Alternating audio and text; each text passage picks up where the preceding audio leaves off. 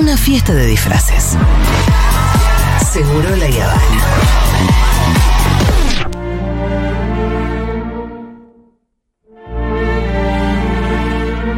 ¿Cómo?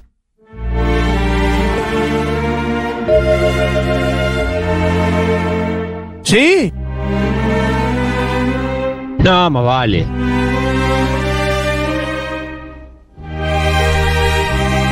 Bueno, y se viene una reivindicación. Sí. De la mano de Fito Mendoza Paz.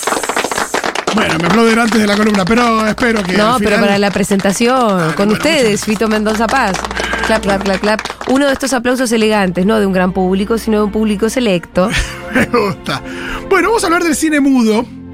Me parece que hay algo ahí que a veces nos sentimos medio expulsados. Pensamos en el cine mudo y enseguida nos imaginamos esto, el cine primitivo, imágenes que no se terminan de ver claramente, que van muy rápido, eh, que no conectadas, actuaciones como a veces bastante rimbombantes y que no coinciden con el código de actuación de hoy.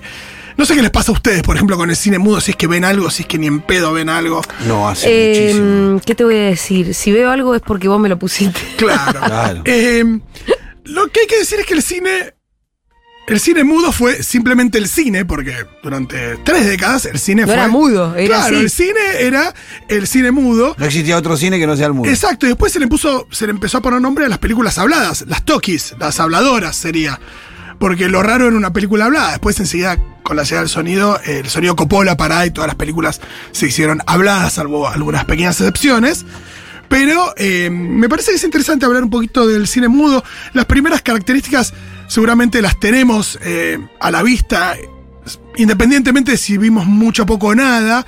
Eh, lo que es el intertítulo, que es esa, esa placa con eh, los diálogos escritos, algunos diálogos que podían Sí. dirigir un poco la, la- la trama, pero en general poquito. Digo, no, no es que no es que eran guiones como los de hoy, pero todo con intertítulos, sino que cada tanto había un- una placa eh, así con algún texto. Después, por supuesto, el blanco y negro. La velocidad de proyección, que siempre llamó la atención, esto de que parece que va más rápido. Sí. Hay varias explicaciones para eso. A ver, Una es que. parece- bueno, ¿va más rápido o no? ¿O Bueno. solo parece? bueno, esa es una, es una gran pregunta. A ver. El cine después terminó llegando a un estándar que es el de filmarse y proyectarse a 24 cuadros por segundo, Sí. ¿No? 24 imágenes fijas por segundo que dan la ilusión de movimiento frente al ojo eh, humano. Eh, en el cine primitivo eh, había muchos formatos también de celuloide, el tamaño de- de- del fílmico era muy diferente y la velocidad también.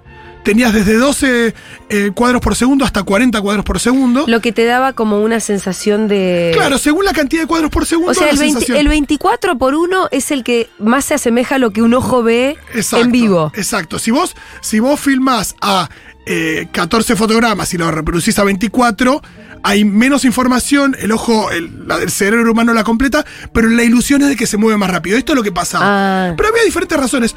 Una es que no había un estándar.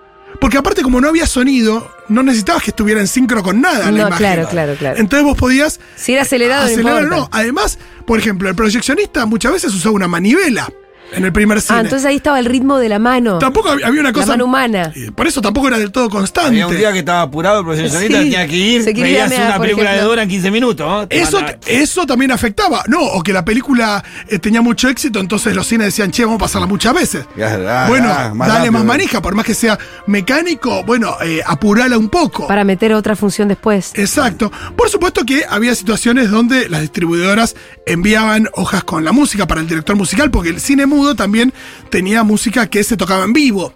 Según en el cine, ¿no? Había un pianista tocando música mientras vos veías la película.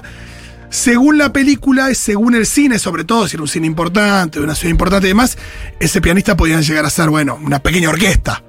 Pero a veces la distribuidora ya mandaba indicaciones para el proyeccionista, para el pianista respecto del ritmo de la música, el ritmo de las imágenes y a cuánto eh, proyectarla. Pero también había otra razón por el tema de la velocidad y que tenía que ver con eh, un peligro. El nitrato de celuloide frente a una lámpara eh, muy calurosa y muy brillante, si está quieto, durante un periodo Se prende. no muy Se extenso, prende fuego. se puede prender fuego. Entonces también por eso se proyectaban eh, rápidos para que el celuloide se estuviera moviendo y no Claro. hubiera una misma plancha. Era muy inflamable, de ahí Alfredo, Alfredo. Exactamente, ya lo hemos visto todos en Cinema Paradiso. Eh, así que bueno, varias razones por las que mm, por las que las películas mudas a veces se ven como más rápidas. Pero sobre todo porque no había una no había un estándar. El estándar llegó con el sonido y ahí nació la claqueta. ¿Para qué sirve la claqueta de cine? Para sincronizar. No solo para decir eh, toma uno, escena dos, eh, el nombre del director y demás. La claqueta es esa cosita con la que se golpea Sí. y se hace tac. eh, para, mm, Para sincronizar sonido filmar con imagen, ¿no? Exacto, es para sincronizar sonido con la imagen. Lo que hacía el editor era pegaba el momento en que la claqueta toca en. En- en la, mm, se golpea la claqueta justo con es el sonido que producía en la y entonces podía pegar imagen y sonido Claro. en el mismo momento Con el clac. exactamente O sea, si no hay cla- eh, claqueta, se hace una palma. se hace una palma. Exactamente eso lo hemos visto en rodajes sin claqueta. Bueno, em, ¿qué otras cosas nos llaman la atención del cine mudo? ¿no? Lo que decíamos las- de la música en vivo, el maquillaje, como muy. Más muy- exagerado. Más exagerado. Más ¿no? Eh, más teatral también para que se note más, porque em, digo, la escala de grises en el cine primitivo, en el cine mudo, tampoco era demasiado. em, demasiado rica. Detallado, claro. Detallado, según, según el tipo de película, según el presupuesto, pero eh, de ahí también viene eh, la cuestión del maquillaje más, más importante, por, para reemplazar la ausencia de color, ¿no? Eh, la puesta en escena también es muy importante, la técnica actoral que es, eh, como hoy nos puede parecer más sobreactuado, ¿no? También para que todo se entienda más, La acción. Sí, la acción se entienda más sin el diálogo, ¿no? Pero bueno, yo lo que quería hacer en esta pequeña reivindicación es, de alguna manera, agradecer que el cine nació mudo. Ajá. El cine nace mudo, ¿no? Eh, Sí. ¿Durante cuánto tiempo existió? 30 ¿Qué fue años, primero? ¿El, el montón. radioteatro o el cine radioteatro? No. En La radio no, la radio es posterior al ¿La cine. radio es posterior? Ah, sí, sí, perdón. sí. Eh, pero por ejemplo, el cine en realidad no, es- no, no fue un invento, no, no es que lo inventó una persona, sino que es el resultado de una sucesión de inventos. Si ustedes leyeran El fraude más hermoso, Claro. sabrían cómo es la historia, que es una historia esto, más compleja y colectiva de cómo se inventó el cine. Exacto. Hay alguien que inventó, bueno, o diferentes personas que de alguna manera dieron origen a la fotografía, que es capturar una imagen de la realidad eh, en un- con una cámara y que quede plasmada en algún lado. Después hay alguien que es un tipo que se llamaba. em, ay, no me acuerdo bien ahora el nombre, pero inventó algo que se llamaba la- una escopeta fotográfica, que era la posibilidad de sacar varias fotos en un segundo, ¿no? Una determinada cantidad de fotos que, que de alguna manera nos permitían ver distintas fotos de un, movimiento y que si vos pones una foto atrás de la otra empezás a generar la ilusión de movimiento. Después están quienes desarrollaron el celuloide, quienes desarrollaron, como Edison, por ejemplo, los Lumière, eh, el cinematógrafo, la, la posibilidad de proyectar o de registrar estas imágenes en movimiento. Después entraron los que empezaron a darle una narrativa, decir, bueno, no filmemos simplemente obreros entrando a una fábrica o saliendo de una fábrica un tren llegando a una estación, sino empecemos a contar historias con esto. Están los que, y estos fueron muy fundamentales, los norteamericanos, Porter y Griffith, entre otros, eh, empezaron a, esto es clave, a tratar de formar ese lenguaje, decir, bueno, yo tengo, eh, quiero contar algo donde hay una persona que está en un lugar, ¿no? Entonces, bueno, ¿cómo hago para mostrar que una persona está en un lugar? Primero muestro una imagen de un lugar y después fue más de lejos. Claro. Y después meto una imagen de una persona. Entonces la gente que está viendo va a entender que esa persona está en ese lugar. Por ejemplo, ¿cómo hago para mostrar a dos personas hablando y, eh, mostrando sus reacciones? Bueno, si muestro una persona, después muestro a la otra, que están hablando a diferentes lugares, pero parecerían que están enfrentados. Después lo muestro en un plano juntos. Bueno, puedo dar a entender que estas personas están en un mismo lugar hablando entre sí. ¿Cómo puedo mostrar que dos cosas están Pensá pasando? que todo eso fue inventado. Claro. Alguien lo inventó en algún momento. ¿Cómo puedo mostrar que hay dos acciones que están sucediendo en el mismo tiempo, al mismo tiempo? Por Pero en ejemplo, lugares distintos. muestro a un tipo corriendo corto y muestro a una chica atada a un, a un riel del ferrocarril. Corto a ese tipo de nuevo que sigue corriendo. Bueno, estoy dando a y entender corto que. a un ferrocarril. Exacto, estoy dando a entender que esas cosas están pasando al mismo tiempo. ¿No? Bueno, todo eso se tuvo que Son construir. técnicas. Sí, que se desarrollaron. Y de edición decir, bueno, y que tienen que ver con la narración. De lo que no hay ninguna duda es que si hubiera existido la herramienta del diálogo a través del sonido en el cine, Sí. quizás todo ese proceso hubiera sido más perezoso. Ay, qué hermoso lo que estás diciendo, Fito. ¿Se entiende? Porque si vos podés Sí, claro, hacer que hermano. los personajes expliquen las cosas, no sería tenés que todo más explicarlas. pedorro, la edición sería más pedorra capaz. O Sí. al día de hoy. Claro, el lenguaje cinematográfico eh, podría haber estado más apoyado en el diálogo en que las cosas se explicaran.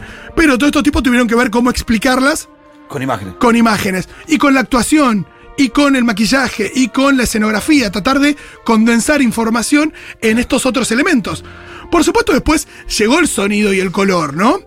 Pero Ya se había construido la forma de contar las cosas sin ser explícito. Cosa que los guionistas argentinos, como siempre dice Male Pichot, todavía pareciera que no lo entendieron. bueno, exacto. Ese, ese chiste de cuando tienen, van a Ezeiza y tienen que buscar decir, a Lalo. Estamos yendo a Ezeiza a buscar a Lalo.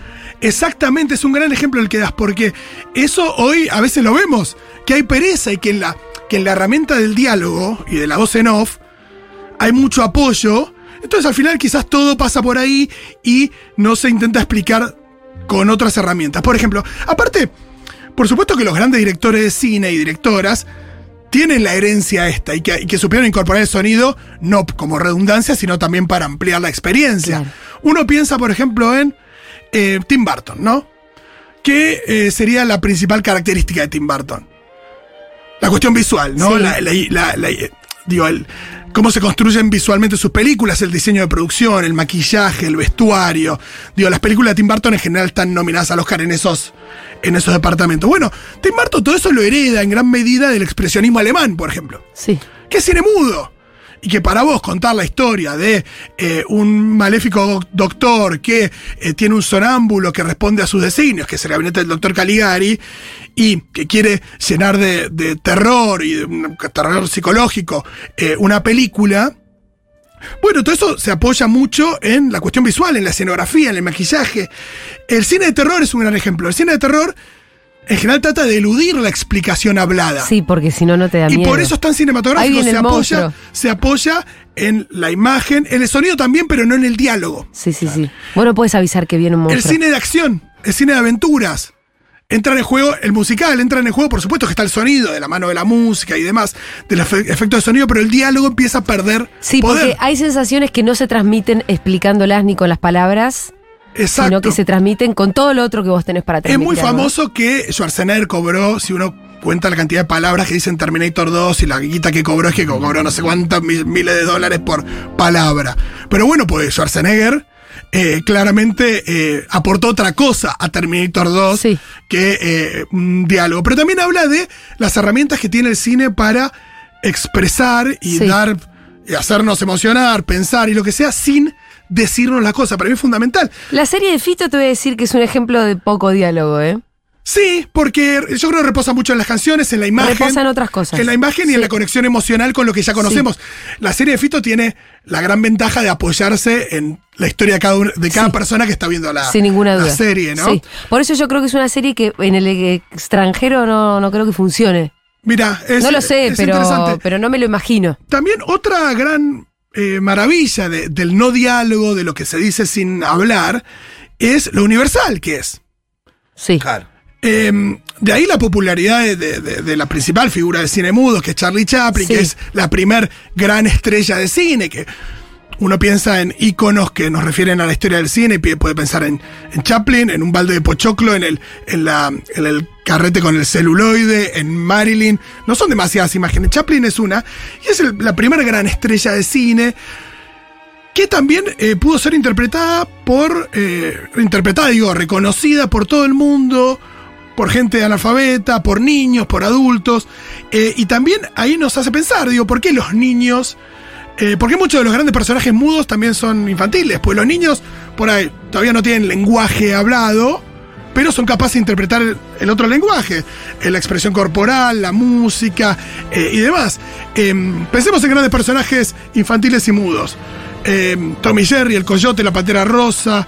Eh, a mí me gusta mucho Gromit, de Wallace y Gromit, la oveja John. Los Minions ahora son muy, populares, te pueden gustar más o menos, pero los Minions tienen esa, esa fuerza Sí. de, de ser mudos de alguna manera.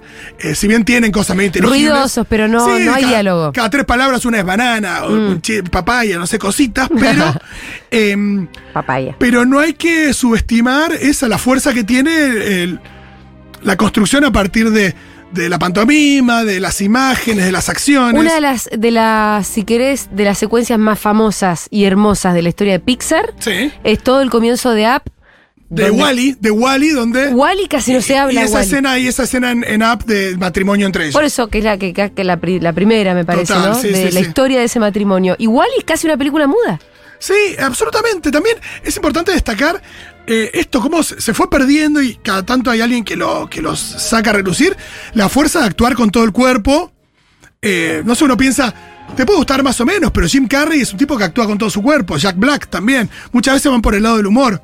Sí. Eh, pero ese tipo de, de herencia es interesante porque creo que, que toma del cine lo que el cine tiene para dar y a veces está eh, no solo subestimado, sino eh, desaprovechado, ¿no? La herramienta. Cuando está todo apoyado en los diálogos, el ejemplo de, de Cualca de Lalo se fue, vamos a Sí. buscar a Lalo de Seiza es perfecto, es la sobreexplicación, es cualquier...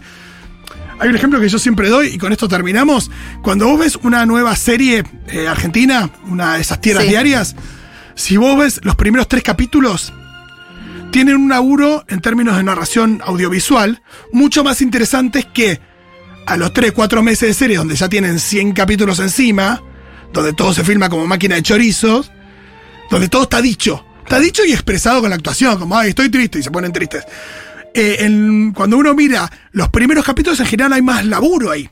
Sí, sí. Eh, pero al capítulo 100, ya está. si hay una escena en un Ya todo- cementerio, Sí, estamos en el cementerio, dice. si hay una escena en un cementerio y están llorando a alguien, hay un sol rajante. Si uno mira una película yankee o una, una producción más importante, Con tiempo. con tiempo, cuando hay una escena en un cementerio, llueve. llueve y está nublado, porque siempre los cementerios son así. Y no te meten esa lluvia con sol. Espera que esté nublado el día Total. para que llueva. Porque viste que a veces hay películas que llueve con un sol radiante y decís, flaco, no coincide. No puede ser tan trucho, No loco. coincide. esto, hermano. Tremendo. Pero bueno, quería usar este ratito para Fito, destacar. te quiero aplaudir porque me pareció preciosa ¿Le la columna. Bueno, Eh, gracias. emocionante, me hizo pensar un montón y eh, son esas veces que nos traes estas ideas. Bueno, aplaudieron al final. Muy bien. ¿Viste? Aplaudimos de Estuvo verdad. buena. Aplaudimos de verdad. Esto es aplauso de verdad en radio. Gracias, Fito Mendoza Paz. Se terminó este programa. Pam, pam, pam. Che, hoy hicimos un programón. Aunque vos estás medio dolorido, me doy cuenta. Me doy cuenta. duele la muela. Te, te- te hubiese sido un rato antes. No, ¿viste? tranqui, tranqui. Porque igual me aburro, me hincha las pelotas en casa, me hincho las pelotas. ¿Querés un quitorolaquito? Capaz que tengo la cartera. sí, te voy a pedir uno porque me tomé el último hace Ay.